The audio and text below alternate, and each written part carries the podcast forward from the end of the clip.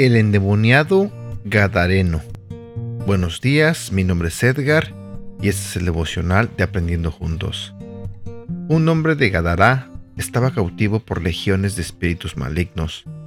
Nadie podía contenerlo. Era capaz de romper el hierro por la fuerza descomunal que él tenía.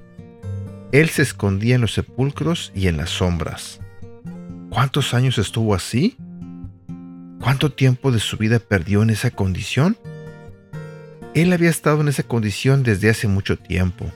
Perdió la identidad y el nombre. Perdió sus facultades mentales. Probablemente también perdió a su familia. Pero a pesar de su condición deplorable, este hombre no perdió su valor, porque su valor se determinó simplemente por el hecho de que Jesús decidió ir exclusivamente a buscarlo. Jesucristo vino a buscar y a salvar lo que se había perdido.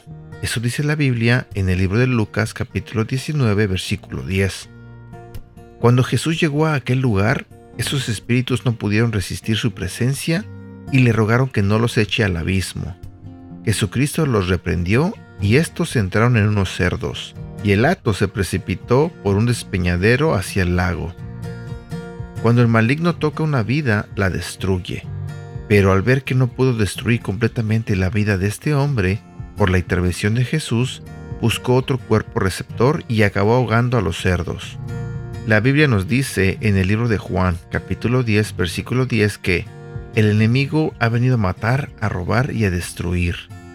Pero en cambio Jesucristo busca lo que el maligno quiso destruir, lo restaura y le da un nuevo comienzo.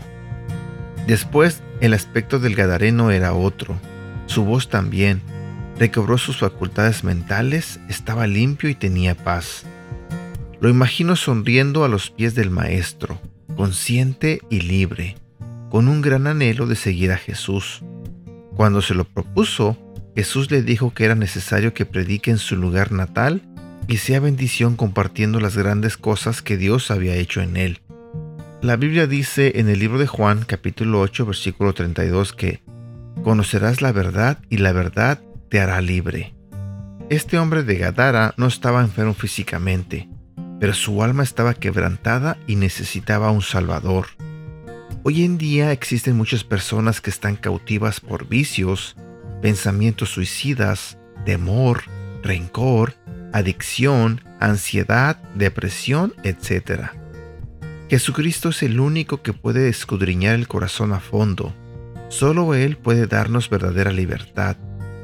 Mi pregunta para ti el día de hoy es, ¿eres libre? ¿Rindes cada área de tu vida al señorío de Jesucristo? Oración.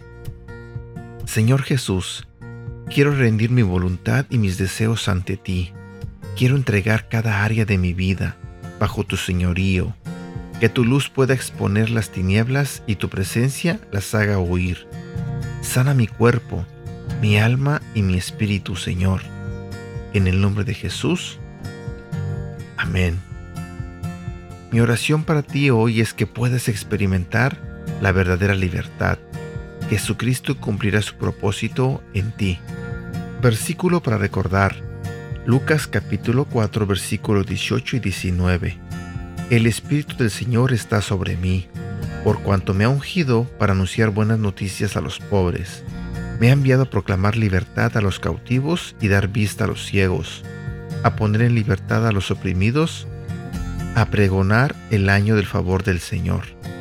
Y bueno, me despido deseándote que tengas un hermoso día, que Dios bendiga cada área de tu vida, que te cuide, que te proteja y que te ayude a seguir adelante. Que te sane cualquier herida que tengas, que te sane cualquier enfermedad que sane cualquier relación rota que tengas en tu vida y que te dé ánimos y esperanza para seguir adelante. Te mando un fuerte abrazo. Hasta pronto.